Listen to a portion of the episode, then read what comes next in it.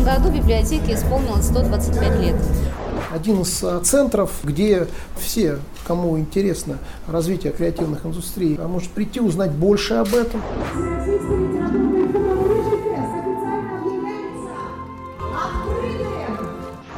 Прислушайся к гулу стремительных речек и к шуму деревьев, и к посвистам птичьим.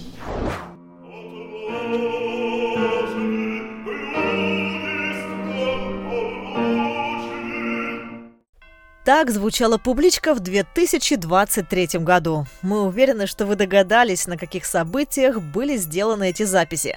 Южноуральская книжная ярмарка и Рыжий фест, открытие креативного пространства «Калибри» и первый концерт оперного пения, чтение стихов Расула Гамзатова и юбилей библиотеки. Это лишь часть яркого наполнения креативной жизни публички в этом году. С заместителем директора по творческой деятельности Натальей Соловьевой мы обсудили формулу успеха успешного проекта, а также задумались, чем удивить посетителей в следующем году. Наталья Рудольфовна, давайте начнем, конечно, с одного из самых крупных проектов не только для библиотеки, но и для всей области – Южноуральская книжная ярмарка «Рыжефест». Мы побили все рекорды по посещаемости, по числу гостей, по их разнообразию. А что для вас стало показателем успеха? Вот когда вы поняли, мы снова делаем что-то по-настоящему крутое. Ну, наверное, то, о чем вы сказали, Юля. «Рыжий фест» в этом году действительно, он был настолько популярен, буквально, как выражаются, из каждого утюга говорили только про рыжий фест. И все показатели, самый главный показатель это количество людей, которые к нам пришли на рыжий фест. Это почти вдвое больше, чем в прошлом году, почти 9 тысяч. И люди, которые приехали в качестве участников издательства из 26 регионов, это 56 гостей, которые, кстати, с удовольствием приехали. Не нужно было долго уговаривать. Они с удовольствием приехали и остались довольны и нашей программой, в которую мы сформировали большой командой, и нашим уральским гостеприимством, и город им понравился, и погода была прекрасным. Поэтому, ну вот, наверное, вот та атмосфера, которая царила в течение трех дней на фестивале это было показателем успехов.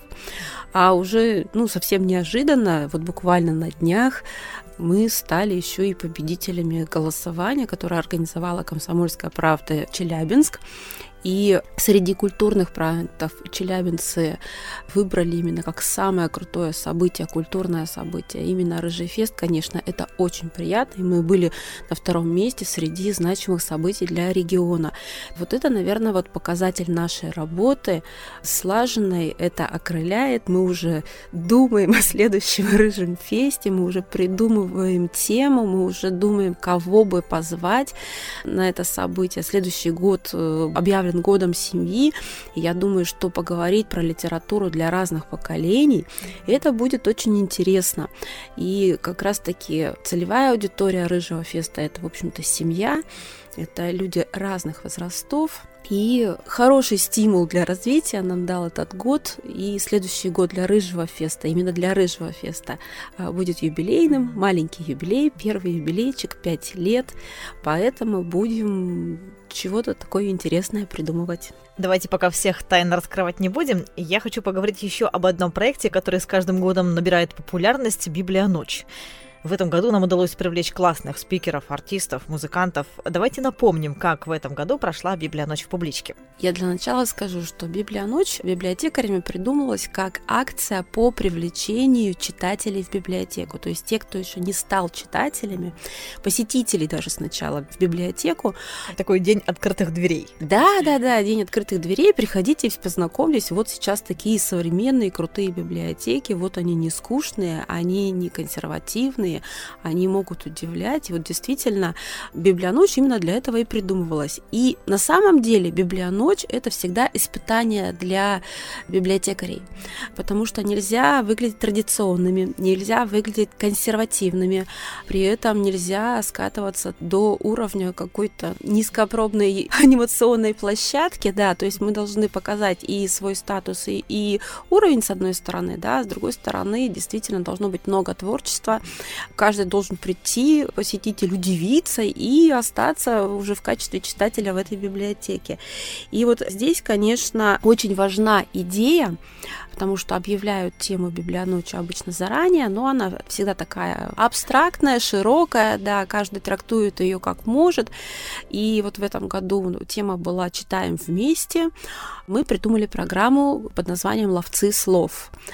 И так как Библия ночь это одно из самых посещаемых мероприятий библиотеки, одномоментно здесь приходит до тысячи человек, до полторы тысячи человек. Очень То есть э, это очень много, это порядка 40 мероприятий одномоментно идут. Во в каждом зале своя программа, по несколько событий, по несколько мероприятий, много интерактивных выставок всевозможных с привлечением партнеров. Кстати, вот тоже очень важной такой чертой библионочи является является взаимодействие библиотекарей и партнеров. То есть надо показать все и сразу удивить вот прям так вот одним днем тех, кто еще не стал читателем библиотеки, и кто стал читателем библиотеки, чтобы они продолжали сюда ходить и удивляться. И вот э, мы придумали, помимо того, что у нас была очень яркая программа «Ловцы слов», кто такие ловцы слов? Это представители разных профессий, которые так или иначе связаны со словом. Это, конечно же, писатели, писатели, это сценаристы, это филологи, это иллюстраторы, которые иллюстрируют книги. Ну, то есть э, все, что связано со словом, это люди театра, это люди искусства. И трактовка слов, трактовка текстов была представлена очень ярко, широко, и это, конечно, оценили посетители всех мероприятий. Но самая, наверное, фишка этого года была, это была наша такая находка, не находка в принципе, но находка была интересная и понравилась нашим посетителям этой библионочи ловцы слов. Это был был квест.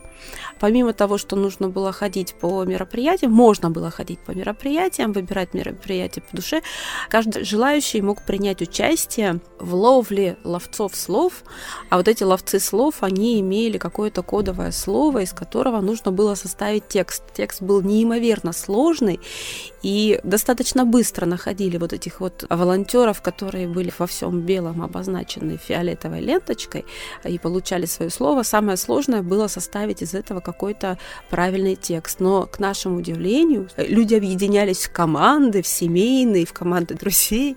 И, к нашему удивлению, они действительно, вот прям некоторые дословно текст составляли. И это вот не могло не восхитить. И когда спрашивали, что вот вам больше всего понравилось, конечно, говорили, ну, квест это вообще огонь, конечно. Финалом всего была встреча с прекрасным нашим писателем Андреем Валерьевичем Геласимовым, который приехал к нам на библионочь. Он, кстати, провел две встречи как сценарист, и мы думали, что это мероприятие для более узкой аудитории. Создали камерную атмосферу, небольшую аудиторию подготовили, а оказалось, что это всем интересно, потому что Андрей Валерьевич пишет очень крутые сценарии, и в основу сценария входят его книги, и вот сейчас как раз-таки тоже идет экранизация одного из его произведений.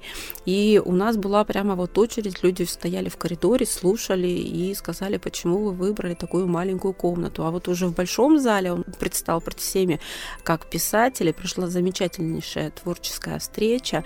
В общем, самое главное в библионочи – это удивить, это привлечь, это захватить внимание и не отпускать его уже всю оставшуюся жизнь. И в следующем году мы подготовим тоже что-то интересное. Конечно. Кстати, следующий год юбилейный для Пушкина, и я думаю, что этому, наверное, мы тоже как бы уделим особое внимание, возможно, даже и на библионочи. Пока не знаю, чем будем удивлять, но мы что-нибудь обязательно придумаем. Новый формат, который появился в библиотеке в позапрошлом году, мультилекторий, в этом году прошел дважды, накануне Дня защитника Отечества и Дня народного единства. Давайте расскажем, как прошли мероприятия. Были ведь не только лекции, мы придумали действительно формат мультилектория. Вот обращу ваше внимание, это исторический мультилекторий. То есть он посвящен именно историческим событиям, в частности, историческим событиям России. И очень важно, и вообще вот мы в последнее время видим внимание к истории не только у школьников, которые изучают историю, да, не только у студентов, которые там это будущие историки, преподаватели, но в том числе и у взрослого поколения, у старшего поколения, потому что, ну, они учились давно и что-то где-то подзабыли, что-то чего-то они, возможно, не знали, может быть, они были на работе заняты, что-то там прошло мимо них. И вот интерес к истории сейчас возрастает. Мы поставили перед собой такую задачу для разных э, целевых аудиторий создать события, разные форматы использовать, чтобы люди могли познакомиться с этими историческими событиями. Вот как раз-таки вы правильно сказали, День народного единства, да, у многих он ассоциируется с Днем дружбы народов, вот что-то такое. На самом деле в основе-то лежат совершенно другие события, и первый, и третий мультилекторий к Дню народного единства, он как раз-таки был посвящен теме народного ополчения, когда объединялись люди разных сословий в борьбе с врагом, они вставали на защиту Родины, вот какие события этому предшествовали, как вообще разворачивались события, вот об этом мы и говорим. Почему разные форматы? Потому что все мы люди разные. Кому-то интереснее посмотреть фильмы, потом пообсуждать его с экспертом. Кому-то интересна интерактивная выставка. И вплоть до того, что даже нашими коллегами были разработаны несколько таких программ с использованием VR-технологий, когда можно было посмотреть панорамы событий. Это очень интересно. Это привлекало в том числе не только, допустим, подростков, да, которые этим увлекаются, но и взрослым было было интересно на это посмотреть. Конечно же, это лекции, лекции с привлечением экспертов. Но, кроме того, и наши библиотекари подготовили очень много интересных таких бесед, которые тронули все струны души, и студентов, молодые люди так интересно разговаривали о том, как на них могла бы сработать агитация, например, времен Великой Отечественной войны. Обсуждались как раз-таки агитационные плакаты, в чем была их сила, в чем было их назначение. И вот интересный такой был очень диалог. Действительно, это вот срабатывало, и тоже использовались и фрагменты из фильмов, и песни. Это все, все использовалось как агитация, и поэтому вот об этом мы тоже вот говорили. Поэтому вот такой вот формат мультилектория, он действительно уже имеет место быть, и мы планируем развивать его и делать не только исторические мультилектории, но и вот следующий год, это год 300-летия со дня основания Российской Академии Наук и Искусств. Я думаю, что будет интересно сделать мультилекторий, который вообще будет, в принципе, по наукам. То есть есть у нас такие сейчас задумки, мы обсуждаем с коллегами. Был у нас фестиваль космических наук, он такой был больше в формате научпопа, конечно, да, организован, но, тем не менее, это тоже классный формат, который популяризирует науку. А у нас в России объявлено десятилетие целое науки, наука технологий, и поэтому я думаю, что мы такими форматами, с такими находками являемся актуальными и для жителей нашей страны, и для государства в целом. Еще один очень важный проект, который появился в стенах публичной библиотеки, это полевая почта Южный Урал. Не так давно этот проект был отмечен на всероссийском конкурсе, но он был подготовлен еще в 2020 году и до сих пор не теряет актуальности. Вот как считаете, почему? Мы сейчас говорим о проекте «Полевая почта Южный Урал. Письма с фронта 1941-1945» так он называется. Вообще это народный волонтерский проект. Действительно, он был реализован в 2020 году к 75-летию Победы. Удивительная у него такая история и судьба. Придумали этот проект, разработали всю технологию этого проекта мы с коллегами, подключили к этому библиотеки всей Челябинской области. И в период до пандемии нам удалось собрать более 600 писем, открыток фронтовых. Два дневника попали к нам в обработку. Мы успели все это оцифровать, а вот потом уже находясь на удаленке во время пандемии, началась самая сложная, пожалуй, работа по расшифровке этих писем. Потому что прежде чем картинка, рукописный листок это всегда картинка, да, картинка станет текстом, который можно будет прочесть, с ней нужно было очень много поработать. И вот с этим огромным массивом работали мои коллеги. Неимоверно воспитательный эффект имел этот проект, почему мы его до сих пор любим и ценим, потому что ну, на самом деле мы переживали судьбу каждого просто владельца этих писем, да, очень эмоциональный проект, даже вот сейчас я об этом говорю говорю. И в результате у нас появилась электронная книга, благодаря платформе Litres сам издат мы смогли издать, сделать электронную версию. Сразу же практически мы попали в основу федерального проекта «Библиотека памяти Победы». И, в общем-то, разработанная нами методика, она стала популяризироваться среди других библиотек. Мы неоднократно его везде представляли, делились этой методикой, она до сих пор э, размещена у нас на портале, и все, кто хочет, например, создать книгу своего района, например, несколько территорий Челябинской области создали книги своего района, да, мы делимся этой методикой, щедро делимся, я думаю, что, в принципе, любой желающий может озадачиться и создать какой-то такой архивный документ. Это действительно такое архивное издание, потому что мы очень трепетно отнеслись к каждому письму, каждой открытке, мы умышленно не стали приводить к литературному соответствию тексты, мы сохраняли орфографические ошибки, пунктуационные. Если были утраты, например, допустим, там э, не хватало какого-то фрагмента письма, мы так и писали, в этом месте утрата и так далее. И в результате это действительно получилось эм, очень важный исторический документ. Позже уже была издана в трех книгах «Полевая почта Южный Урал», все письма по хронологии размещены. Там, кстати, не только письма с фронта, а есть еще и немного довоенных писем. Как раз-таки люди писали из армии, и потом э, в этих письмах они сообщали, что их перекинули куда-то на учение в Белоруссию. Вот, ну, то есть мы понимаем прекрасно, что это совсем там были уже не учения, а об этом они пишут, и это тоже вошло вот в этот сборник. И, конечно, это архивный документ, и вот э, мы стали победителями в всероссийском конкурсе библиотечных проектов «Создаем историю вместе», которая Российская государственная публичная библиотека историческая проводила, и заняли мы первое место в номинации формирования архивного контента, то есть это действительно архивная полное издание, которое ну, полностью отражает тот период времени через призму писем э, с фронта. Я думаю, что в принципе у этого проекта есть большое будущее, помимо того, что по мотивам этого проекта много запущено акций, которые уже ежегодными стали. Это читаем письма с фронта, пишем письмо. На основе, кстати, проекта и оцифрованных открыток были изданы серии открыток, открытки Победы. И сейчас на наших мероприятиях патриотической такой тематики мы нередко подписываем эти открытки, отправляем их э, на фронт нашим бойцам. Акция называется «Открытка Победы российскому солдату». Посылаем их в наш подшефный госпиталь с пожеланиями здоровья. Думаю, что тут как раз сейчас к Новому году тоже у нас ну, подкопились открытки, и обязательно мы их пошлем. Поэтому, конечно, проект, он живет, он, он развивается, ну и я думаю, что следует продолжение, потому что до пандемии мы смогли оцифровать только 600 писем, потом получали, конечно же, письма, вот мы тоже хотели принести, но не успели, но вот закончились как бы сроки, началась тем более еще пандемия, но я думаю, что продолжение все-таки следует. Ну и давайте в завершении разговора поговорим о выставках, которых было в публичной библиотеке в этом году довольно много. Одна сменяла другую.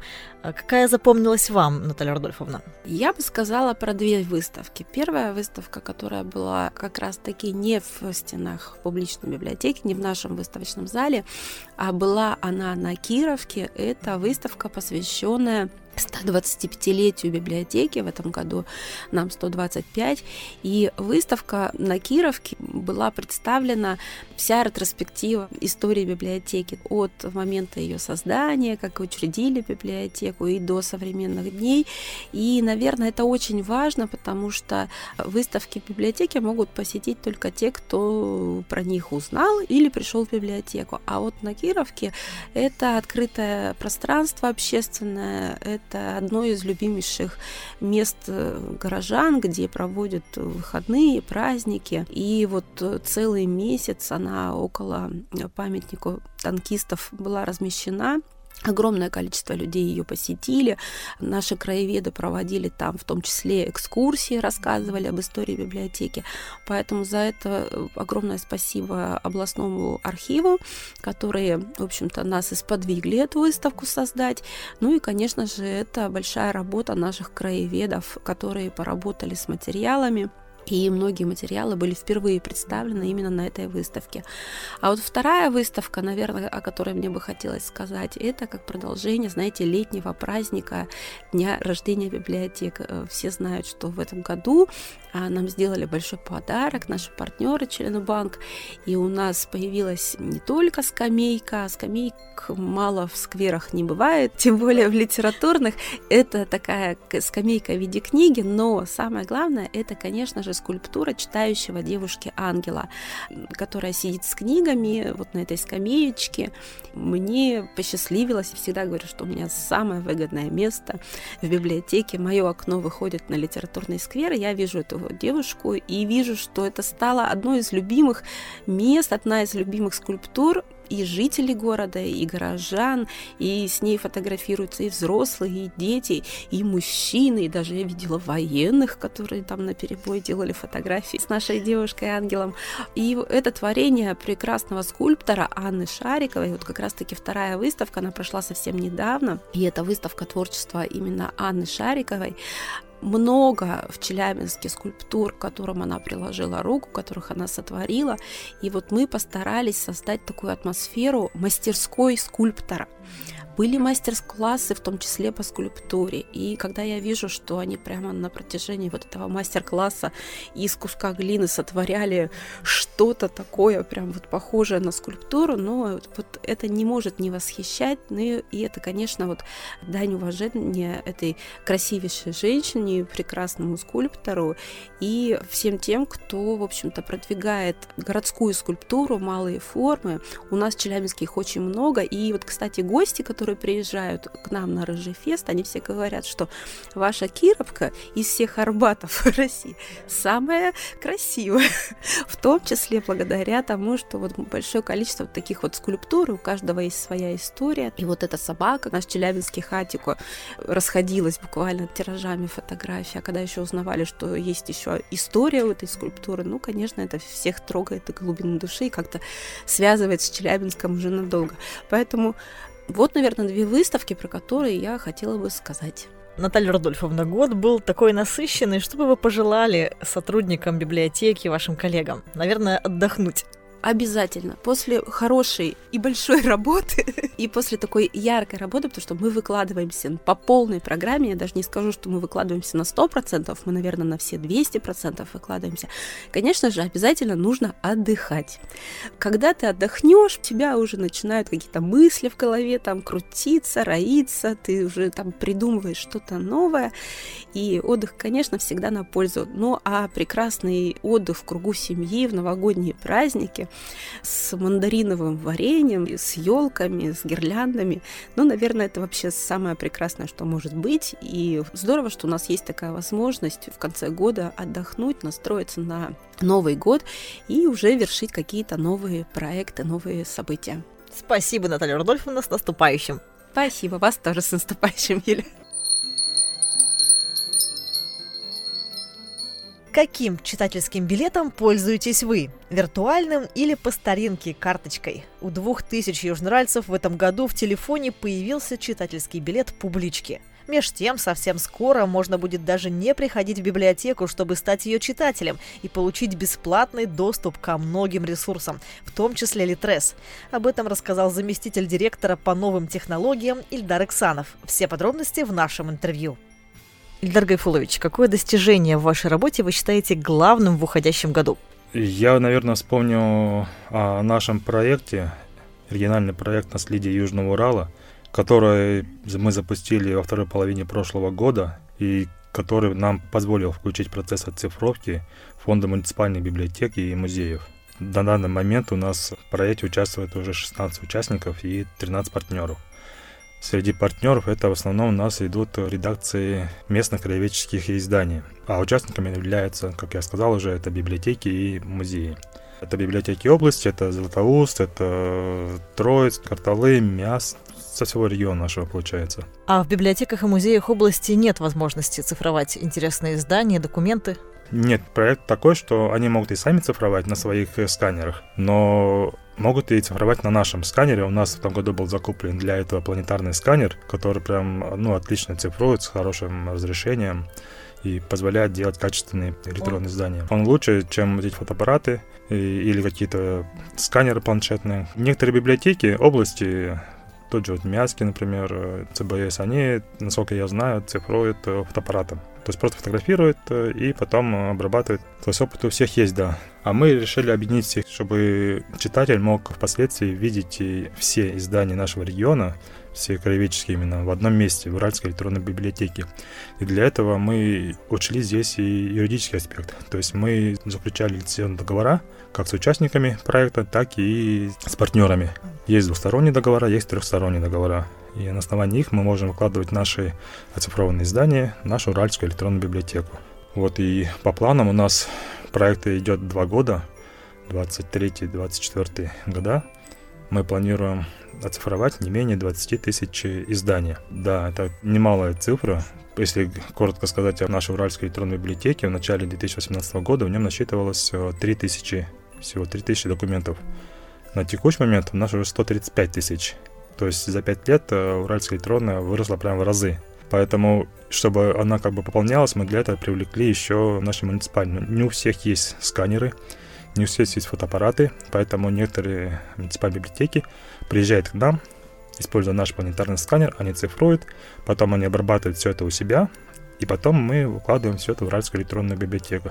Плюсом они могут свои издания выкладывать у себя на сайтах. И в таких библиотеках хранятся какие-то интересные издания, которых у нас нет. Да, мы стараемся цифровать именно ветхие издания. Это 19 век, если есть возможность, 18 век. Те издания, которые уже пришли в негодность, которые брать уже как бы ну, не рекомендуется.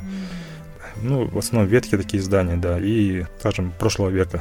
Дело в том, что еще наш проект э, «Наследие Южного Урала» был отмечен на престижном 11-м Всероссийском форуме проф-IT. В этом году он проходил в Новосибирске. Вот 27 октября этого года он завершил свою работу. И на церемонии торжественного закрытия были награждены победители конкурса проектов региональной и муниципальной информатизации. И наш проект э, «Наследие Южного Урала» цифре стал бронзовым призером номинации «Культура». То есть это для нас очень такая значимая. Да, это Всероссийский форум. Это Всероссийский форум, да. То есть профойти там участвуют разные номинации. И вот мы, наша номинация бронзовая, это, в принципе, хорошее достижение наш в этом году. Ильдар Гайфулович, вы сказали о том, что 135 тысяч оцифровано разных документов, изданий, и все они находятся в Уральской электронной библиотеке. А что это за издания? В основном это, конечно, идут краеведческие газеты. Есть книжные памятники, то есть более тысячи документов у нас уже книжных памятников. Книжные памятники мы цифруем сами в рамках государственной программы развития информационного общества и в рамках нацпроекта культуры. Тут есть и региональный проект, и федеральный проект. Но с книжными памятниками, наверное, сложнее работать. Да, тут требования к оцифровке очень сложные, поскольку там идут какие-то пометы, еще какие-то записи, их все нужно показать читателю, что они есть, чтобы читатель все это видел. Ну и время, наверное, тратится больше на оцифровку книжных памятников. Да, время на обработку уходит больше, да, и как раз и для этого нужны планетарные сканеры. То есть с помощью обычных планшетных сканеров книжные памятники качественно не сделать. У нас сейчас есть два планетарных сканера, которые у нас активно работают и которые используют активно муниципальные библиотеки. Ильдар Гайфулович, а в этом году какие-то новые технологии появились в библиотеке или мы сосредоточились на том, чтобы развивать все, что уже есть? В этом году я бы не сказал, что появились новые, поскольку мы уже как бы не первый год внедряем цифровые технологии, и этим занимаемся уже более пяти лет. Оцифровка изданий у нас идет уже больше пяти лет. У нас в библиотеке полностью автоматизирован процесс книговыдачи. То есть э, у нас есть автоматизированная информационная система по глобу, с помощью которой мы выдаем. И внедрена в библиотеке RFID-технология. То есть это технология, которая позволяет быстро обслуживать читателей с помощью RFID оборудования. То есть у нас на кафедрах установлены станции книговыдачи, с помощью которых библиотекарь быстро обслуживает читателя. То есть не нужно вводить руками инвентарный номер каждой книжки. Он просто кладет на станцию, и станция считывает сразу все это в компьютер. Но для этого нам необходимо, чтобы все книги были оклеены RFID-метками. Мы этим тоже занимаемся и занимаемся постоянно. Мы покупаем RFID-метки, оклеиваем те книги, которые не оклеены, которые имеют больший спрос у населения. Новые поступления мы на все на 100% оклеиваем данными метками.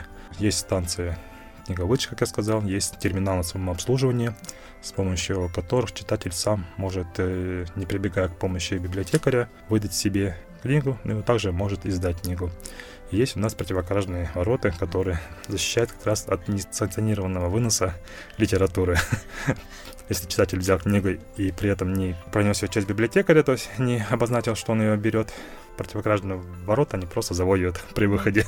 Мне кажется, это стало особо актуальным, когда у нас в библиотеке появилось пространство открытые книги, где книги просто в свободном доступе. Да, да, да. У нас сейчас э, открытый фонд стал больше, вот этот проект открытые книги. Просто книги лежат, за всеми можно просто усмотреть. Поэтому, да, а противокоррозные ворота говорят, книга выносится официально или нет.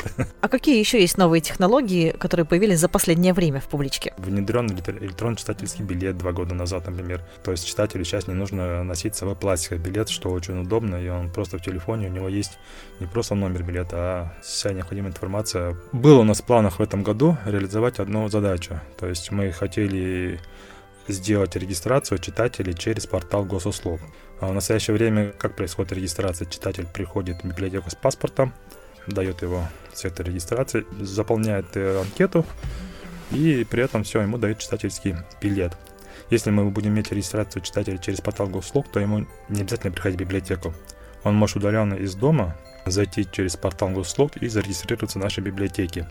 Но тут одно условие. Запись на портале госуслуг должна быть подтвержденной. Ну, сейчас уже многие пользуются госуслугами. Да, все, активно пользуются, поэтому мы вот хотели, и тогда уже читатель мог э, бы удаленно уже иметь возможности, может бронировать, заказывать литературу уже удаленно.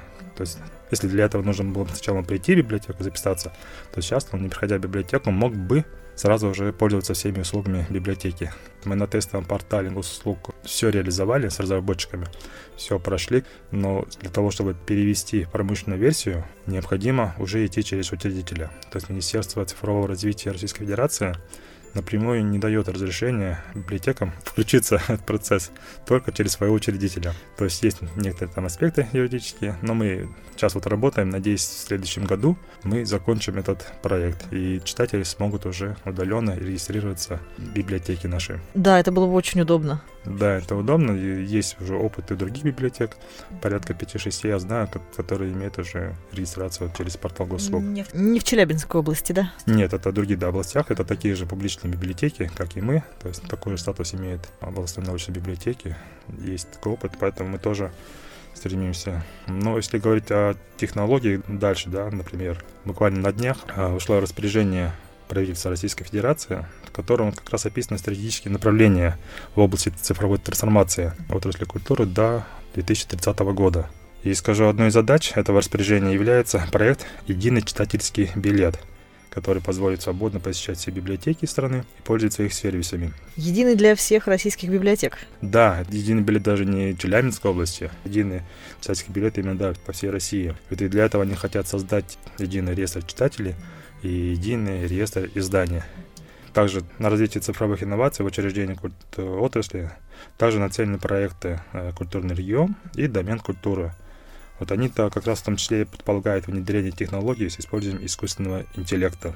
В принципе, искусственный интеллект уже используется где-то в библиотеках, и даже есть э, сайт Яндекс Архив, где уже, знаю, 11 архивных организаций, одна библиотека, один музей, размещает свои оцифрованные издания, и Яндекс Архив позволяет распознавать тексты вот именно 17-19 веков, чтобы читатель мог находить какие-то интересные события. Или... То есть вводишь какой-то запрос или цитату? Да, цитата вводишь, и он может искать вот именно распознавать эти вот старые кириллические слова. Это очень интересно, да, поэтому искусственный интеллект уже есть в библиотеках тоже. Мы, конечно, будем в этом направлении тоже идти. Ильдар Гайфулович, а сколько у нас читательских билетов электронных? Их больше любят читатели или больше любят карточку? А по-разному. Тут зависит, видимо, все от возраста. Более молодое поколение, да, им вот этот пластиковый билет, в принципе, не нужен. Некоторые даже сами отказываются. Они говорят, ну, нам не нужен просто этот билет, поскольку мы его где-то потеряем, или забудем.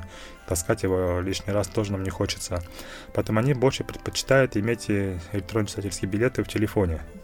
Поскольку телефон у нас всегда под рукой, то и билет будет под рукой. И тут еще есть плюс, кроме того, что там есть номер билета, они видят ту литературу, те книги, которые у них есть на руках. С, прям, с названием, с автором, там, с годом выпуска этой книги. И они видят срок возврата этой книги здесь же. Они видят, какие книги уже просрочены. Там есть другая информация, даже афиша мероприятий, и все, они могут через это э, мобильное приложение выйти и посмотреть. То есть э, этим удобно читательский билет, тем более для того, чтобы получить все услуги, например, читателя библиотеки, он должен получить контрольный листок на входе в библиотеку. И у нас на входе также для получения контрольного листа автоматически считывает сканер э, номер читательского билета прямо с экрана телефона. То есть ему не нужно водить руками свой номер, он прям подносит сканеру, он считал, контрольный листок вышел. То есть это очень, в принципе, удобно. Но если говорить о цифрах, то в этом году количество установок, именно установок, то есть активировано, было порядка 2000.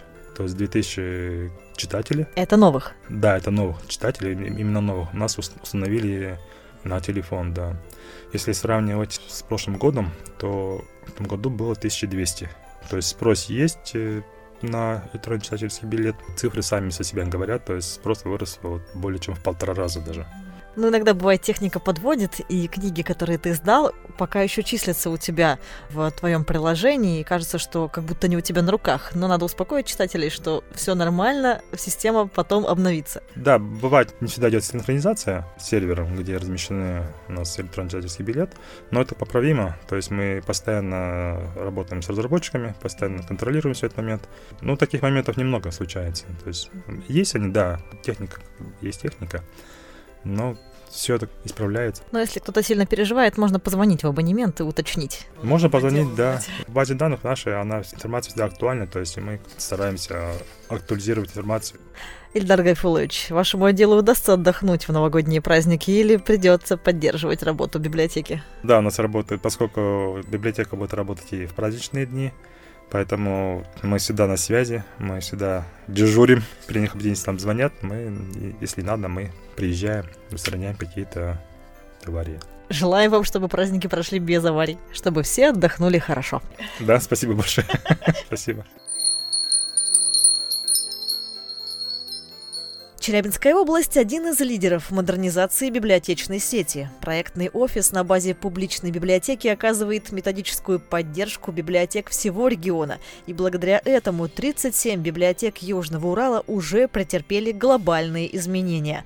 Как они выглядят после модернизации? Об этом мы спросили у заместителя директора по научно-методической деятельности Натальи Хомутовой. А еще обсудили тему повышения квалификации сотрудников библиотек региона. Ведь публичка – это еще и образовательный центр. Наталья Сергеевна, в этом году мы много говорили о том, что модернизируются библиотеки по национальному проекту. Давайте расскажем, как они меняются, как они выглядят, новые библиотеки. Модельные библиотеки, они чисто визуально очень сильно отличаются от библиотек обычных, потому что в ходе модернизации очень серьезно преобразуется их пространство. А пространство это у нас что? Это непосредственно планировка помещения, это мебель, ее расстановка, зонирование и разные технические приспособления, новые, современные, которые есть. То есть, когда ты заходишь в библиотеку, в которой все это есть, в общем-то, ты уже ну, практически стопроцентно можешь быть уверен, что это модернизированная библиотека. Сколько уже открыто библиотек? В этом году на сегодня у нас открылось уже пять таких библиотек. Три по федеральному гранту и два по региональному. Всего их должно быть шесть в этом году, три и три. Три федеральный центр финансирует, три библиотеки регион. И еще одну мы ожидаем буквально через несколько дней на предновогодней неделе. Это Центральная городская библиотека имени Пушкина в Челябинске.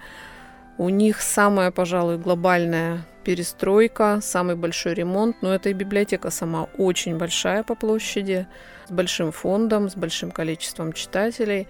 Они в самый последний момент у нас завершают этот год на такой мажорной ноте. А всего 37 библиотек уже открыто, да? 37 – это общее количество библиотек за все годы реализации нацпроекта.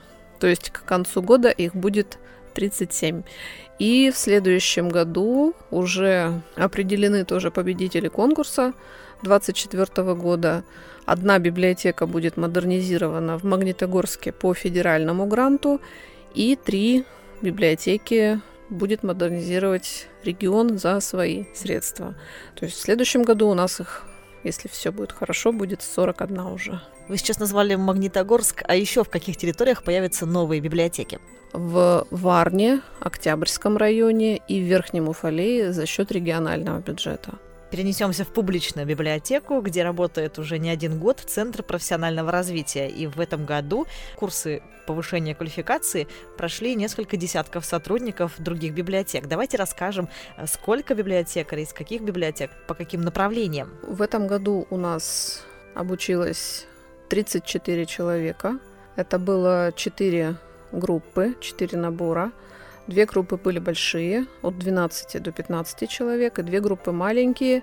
Маленькие группы учились на программе каталогизация, потому что там предполагается индивидуальный подход к каждому обучающемуся, и большая группа при этом подходе невозможна. Если мы хотим качественно каталогизаторов чему-то научить, с ними нужно работать индивидуально. Поэтому у нас специалисты сектора электронного каталога, отдела каталогизации и обработки задействованы ну, практически полностью всем составом. Это направление хоть и не новое, но без него невозможно представить работу библиотеки. Каталоги существуют, наверное, столько же, сколько существуют библиотеки. А вот электронные каталоги появились уже в конце 20 века, и на сегодняшний день э, несколько основных систем, в которых работают специалисты, каталогизаторы. И работа эта очень сложная, очень кропотливая. Системы внесения вот этих данных каталожных, они тоже очень разные. У нас в библиотеке учат работать в системе OPAC Global. Непростая система, да? Ну вот у нас курсы идут три дня, и как мне говорят э, специалисты, этого, с одной стороны, достаточно, а с другой стороны, чем больше знаешь, тем больше вылезает вопросов и неожиданных каких-то моментов, в которых хочется дальше и дальше погружаться и узнавать все больше и больше. Каталогизация, если объяснять просто для наших слушателей, это занесение в каталог поступивших книг. Там занесение, там описание этих книг, и у всего есть э, своя система, очень сложная. То есть эта работа очень скрупулезная, потому что вы просто-напросто не найдете книгу, если ее занесут в каталог. Неправильно, даже если она есть в библиотеке, вы не сможете ее найти. Это просто ЧП на самом деле. Поэтому вот программа каталогизации у нас она очень важная, очень востребована. И в этом году мы разработали очень долго, наверное, полгода мы с этой программой сидели, думали, разработали программу основы библиотечной информационной деятельности. Она, конечно, не заменяет собой высшее образование по библиотечной деятельности, но она призвана тем сотрудникам библиотек, которые не имеют специального библиотечного образования, дать основы какие-то в профессии, чтобы они в дальнейшем могли спокойно работать. Мы все знаем, что сейчас в библиотеках библиотекари выполняют функции, которые не всегда изначально были свойственны этой профессии. Соответственно, к нам приходят э, работать люди, не всегда обладающие специальным образованием, но есть некие азы, которые знать люди, работающие в библиотеке, должны. Вот именно для формирования вот этого фундамента специальных знаний и создана вот эта образовательная программа. Она у нас самая длинная, 72 а, часа, две недели у нас учатся обучающиеся с привлечением всех наших самых лучших специалистов. Ну вот прошел первый выпуск, так это назовем. Мне кажется, у нас очень хорошо все получилось. Мы этой программой гордимся. Это одна из наших удач в этом году, один из успехов. Надо подчеркнуть, что у библиотеки есть образовательная лицензия, и мы выдаем сертификаты. Это не просто курсы в интернете. Я бы даже, да, поправила. У нас есть образовательная лицензия, которая дает право на выдачу удостоверений установленного образца с водяными знаками, со всеми печатями, подписями, которые признаются всеми и везде. То есть это очень ответственно и очень серьезно. Вы сказали, что 34 сотрудника библиотек прошли обучение в этом году в публичной библиотеке. А откуда они? Из Челябинска или из области? В основном это как раз и была Челябинская область, потому что челябинские библиотекари, они, как правило, выпускники Института культуры, у большинства образование специальное есть, но, конечно, они тоже у нас среди обучающихся присутствуют, но их очень небольшое количество. В основном это область, это как отдаленные районы, например, Бреды, Карталы, так и ближайшие города, Еманжелинск, Аргаяшский район. Ну, я не могу сейчас, наверное, всех перечислить, но очень такое серьезное представительство со всей области. Мы в этом году, кстати, впервые решили проблему а, расселения наших обучающихся. То есть мы договорились, чтобы они у нас жили в специальных гостиничных номерах в Институте культуры, чтобы им не приходилось искать жилье и вообще не решать вот эту проблему. Поэтому это тоже наша такая, если я поставлю это в заслугу, посчитаю, что это тоже один из наших успехов, обеспечения удобства нашим обучающимся. То есть и на следующий год такие планы тоже есть, такие договоренности? Да, да, конечно, конечно. Ну, мы, в принципе, ориентированы это больше именно на библиотекарей, на самих, на их запросы, на их потребности, нежели на какие-то наши надобности или наше видение того, что им нужно. Мы когда э, образовательную лицензию получали, мы изначально отталкивались от собственного видения. Потом, когда решили все-таки спросить у сообщества библиотечного, что же им нужно, но мы сильно удивились, потому что наши представления несколько отличались от того, что им реально было нужно, а как раз только-только прошла пандемия и появились онлайн формы работы, работа в соцсетях, и они нас вот прям завалили запросами, что вот мы хотим вот это, вот это, вот это. И тогда мы как раз разработали вот в 2021 году программу «Актуальные компетенции специалистов современных библиотек». И вот она у нас ну, на сегодняшний день самая популярная. То есть больше всего за два года именно на ней обучилась, потому что это востребовано. Есть ли какие-то задумки по новым направлениям или будем развивать то, что есть?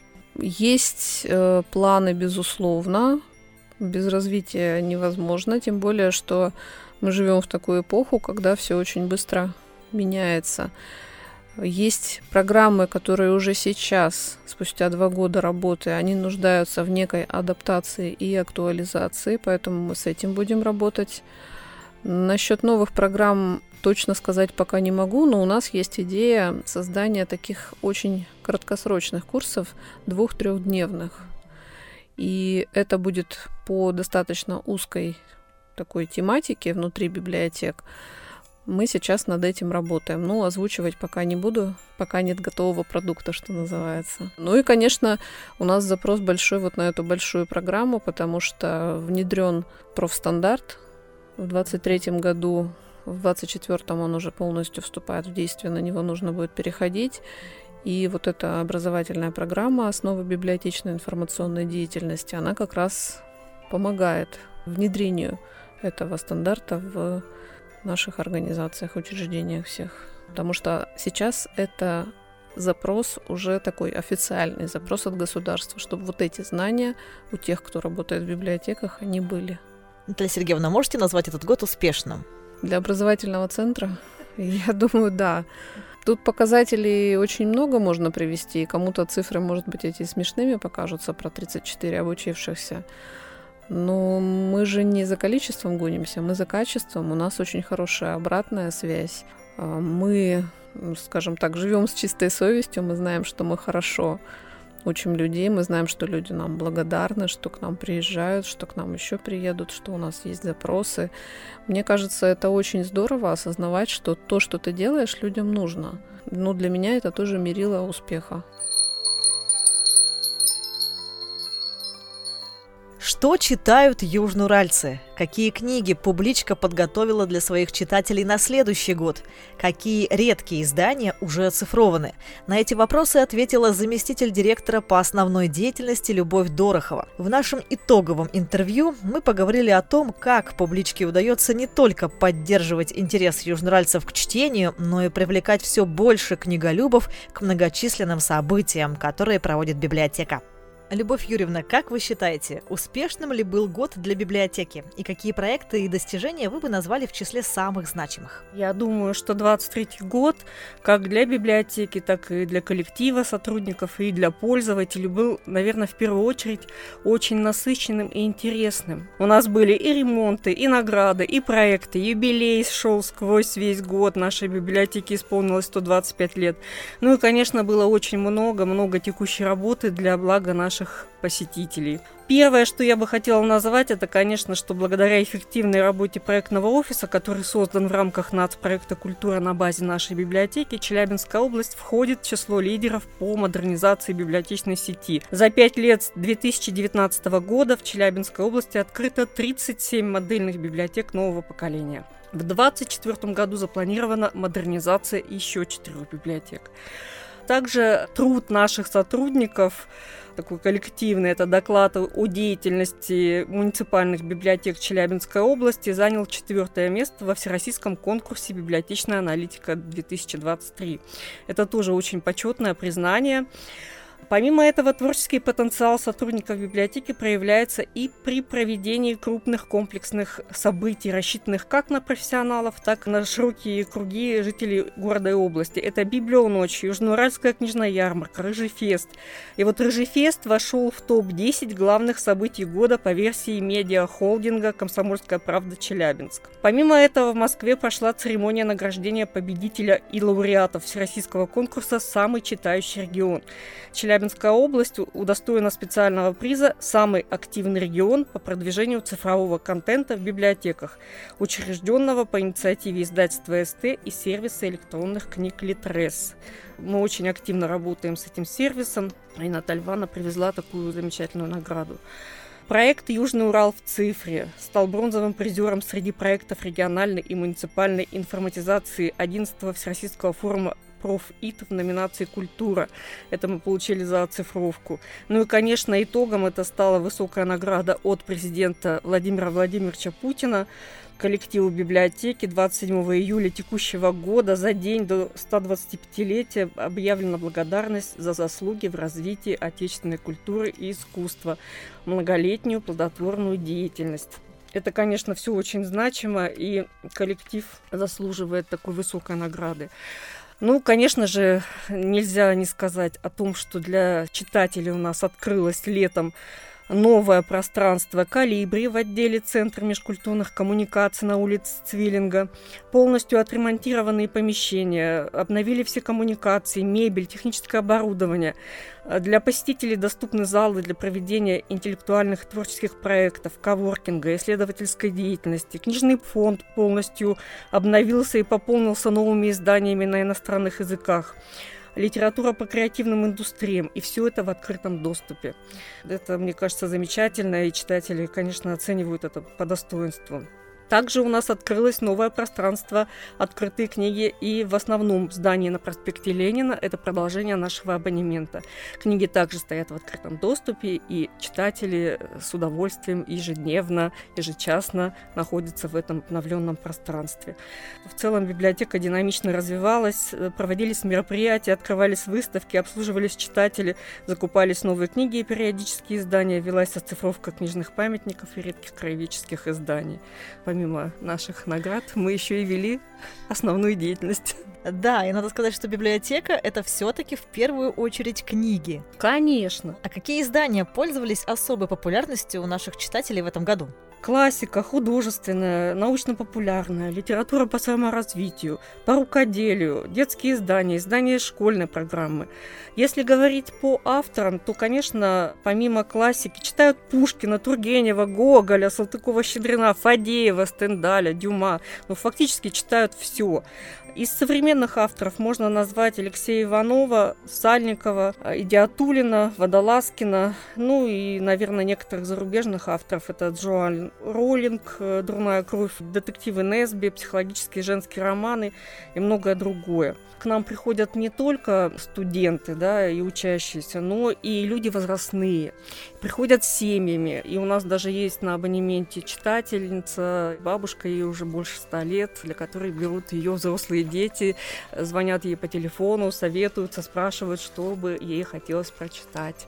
В публичной библиотеке есть не только бумажные издания, но и электронные, и в том числе те, которые мы сами цифруем. Вот давайте расскажем, сколько было оцифровано книг в этом году и какие из них самые интересные. Да, мы цифруем каждый год, стараемся цифровать наиболее редкие документы, наиболее спрашиваемые, либо те, у которых очень уже плохое сохранное состояние.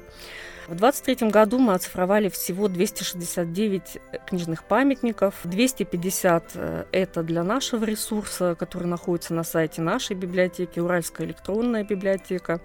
И 19 книжных памятников это в рамках возмездного договора с Российской государственной библиотекой и в рамках конкурсного отбора в федеральном проекте НЭП «Книжные памятники» для дальнейшего размещения уже на платформе Национальной электронной библиотеки.